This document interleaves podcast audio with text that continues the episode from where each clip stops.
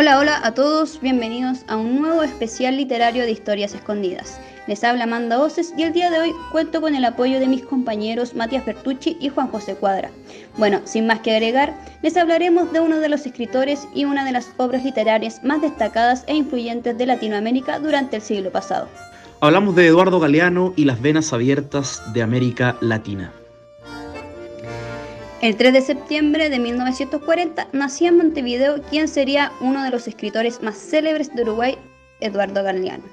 En su adolescencia supo trabajar como operario de una fábrica, también hizo dibujante, pintor, mensajero, mecanógrafo y cajero de banco. A los 14 años vendió su primera caricatura política al semanario El Sol, perteneciente al Partido Socialista Uruguayo. Con 20 años comenzó a estrechar su vínculo con las letras trabajando como editor en la revista Marcha de Uruguay.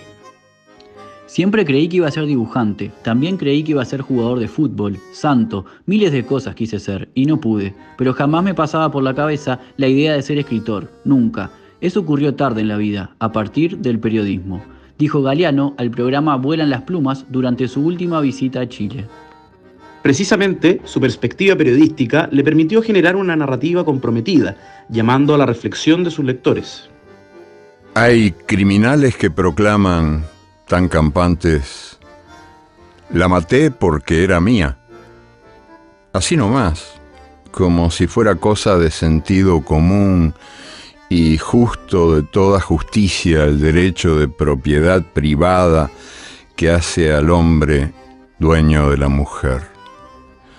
Pero ninguno, ninguno, ni el más macho de los supermachos tiene la valentía de confesar, la maté por miedo.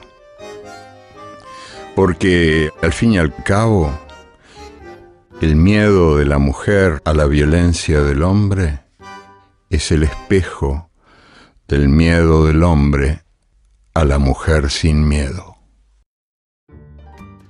Dos años más tarde, de sus primeros pasos en el periodismo, publicaría su primera obra literaria, Los días siguientes, iniciando una destacadísima carrera literaria que alcanzaría su cúspide nueve años después, con la publicación de la ya mencionada obra Las Venas Abiertas de América Latina.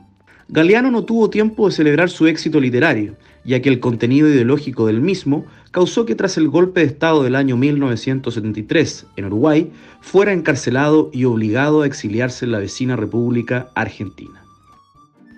Su reciente obra, que proponía una perspectiva distinta sobre la historia de América Latina en clave de descolonización, además de ser prohibida en Uruguay, fue censurada por las dictaduras de Argentina y Chile. Durante su corta estadía en Argentina, fundó la revista cultural Crisis, pero a los tres años fue añadido a la lista de condenados al Escuadrón de la Muerte de Videla y tuvo que escapar nuevamente esta vez a España. Estando en el viejo continente, publicó Memoria de Fuego, una trilogía que seguía manteniendo el foco y el argumento en la historia de América Latina. Con la vuelta a la democracia en 1985, regresó a Uruguay junto a otros escritores célebres como Mario Benedetti. Precisamente con él y ex periodistas de marcha fundaron el semanario Brecha. El cantante René Pérez, más conocido como Residente, admite que de niño solo Galeano logró capturar su atención literaria. Años más tarde se encontrarían en Estados Unidos, tomarían un café en lo que sería un choque entre dos emblemas culturales del continente. Galeano incluso colaboró directamente con Residente, aportando versos introductorios para el disco multiviral.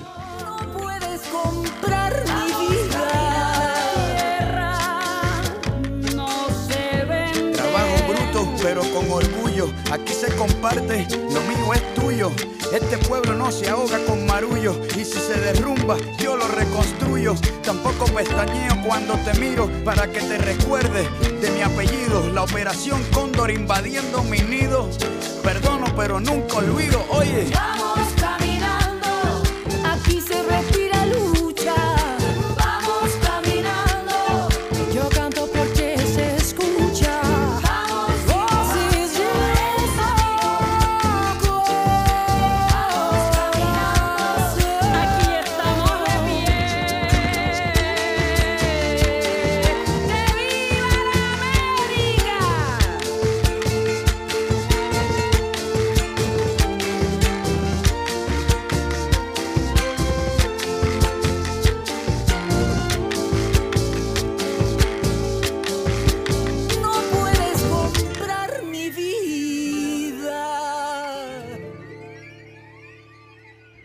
Dejando un rico legado literario, inspirando a varias generaciones de lucha por la reivindicación y la dignidad de los pueblos latinoamericanos y siendo destacado ampliamente por la sociedad, Eduardo Galeano murió el 13 de abril de 2015 en la ciudad de Montevideo.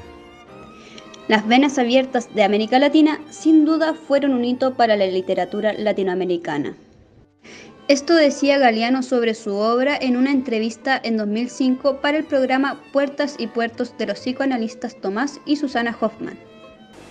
Abrió un camino para mí. Este, yo lo escribí sin ninguna pretensión de nada, o sea, solamente quería eh,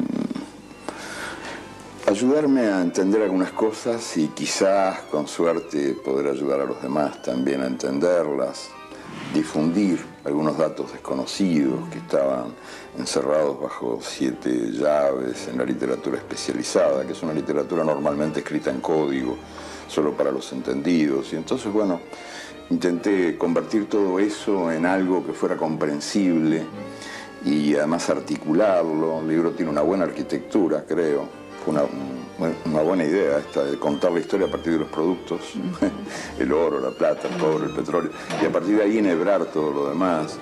Un libro raro para su época, en fin, fue escrito en el año 70, en las últimas 90 noches del año 70, con mucho café, litros, océanos de café. Y ese libro era inclasificable porque yo lo presenté al concurso de ensayos de Casa de las Américas y perdió. Perdió porque se supuso que no cumplía con algunas de las reglas que, que vaya a saber que dioses exigían, ¿no? En todo caso era un libro que pecaba cometiendo el lindo pecado de la libertad. O sea, ya ahí había una intención de transgredir las fronteras entre los géneros, de violarlas, de, de escribir la historia como si fuera novela, pero al mismo tiempo con rigor, con mucho cuidado en la precisión de los datos que se ofrecían, de las fechas, intentando mostrar que una cosa es un niño y otra un enano, o sea que mentían quienes decían que el subdesarrollo es una etapa del desarrollo. En realidad, el subdesarrollo es, yo lo sigo creyendo, una consecuencia del desarrollo ajeno. El otro día me encontré con, justamente cuando venía para acá, para Buenos Aires, entrando en la ciudad, me encontré con el conde Drácula en la calle. Lo encontré muy mal, muy deprimido. Andaba por los suelos el conde, ojeroso, amarillo, flaco. Le digo, pero conde, tanto tiempo, ¿qué pasa? ¿Y qué hace acá en Buenos Aires usted? ¿Se fue de Transilvania? Me dice el conde Drácula, no, estoy acá de visita, ando buscando un psicoanalista, no sé si conoces alguno que, que me pueda ayudar, porque me he enterado de cómo funcionan estas corporaciones multinacionales y tengo un complejo de inferioridad que no sé cómo sacármelo de encima. Las venas era un presentimiento de este drama del conde Drácula. Fue una obra extraordinariamente popular y se convirtió en un clásico de la literatura política del continente. Lo que no está tan difundido es que el propio Eduardo Galeano, durante la Bienal del Libro y la Lectura de Brasilia, en abril de 2014, declaró que no sería capaz de releer su propia obra, asegurando que al momento de escribirla no tenía los conocimientos de economía y política que posteriormente había adquirido. Concluyó incluso que de volver a leerla se caería desmayado, quizás haciendo un inconsciente guiño a las afirmaciones del economista Hayek, quien con respecto a la doctrina socialista siempre insistía en que, abro comillas, si los socialistas entendieran de economía, no serían socialistas. Yo tuve una infancia católica y una adolescencia marxista. Y esas dos influencias me marcaron para siempre. Eh, y me enseñaron a, a distinguir la paja del grano. En la infancia aprendí a no confundir al cristianismo con la Inquisición. Y después en la adolescencia aprendí a no confundir al marxismo con el estalinismo. Pero hubo experiencias de desencanto. ¿no? Eh, en el caso de la iglesia recuerdo muy bien la primera vez que viajé a Roma, eh, yo tendría 20, 20 y algo, que bajé del avión de Alitalia y me encontré con un gran cartel de cambios de moneda que decía Banco del Espíritu Santo. Yo con el Espíritu Santo nunca había tenido una relación muy íntima. Eh, nunca lo había entendido muy bien, esta especie de paloma que caía verticalmente y embarazaba a las vírgenes. nunca la entendí del todo. Pero de todos modos, que llegara a ser un banquero me impresionó.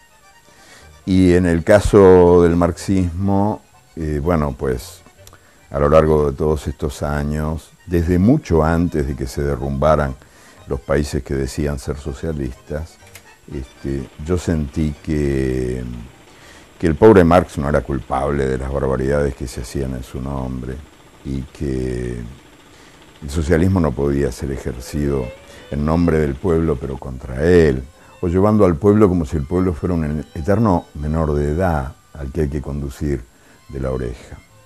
De todas formas, la obra de Galeano deja una interesante perspectiva histórica e idiosincrática sobre Latinoamérica y que puede aportar en cuanto a ayudarnos a entender nuestra realidad histórica como continente.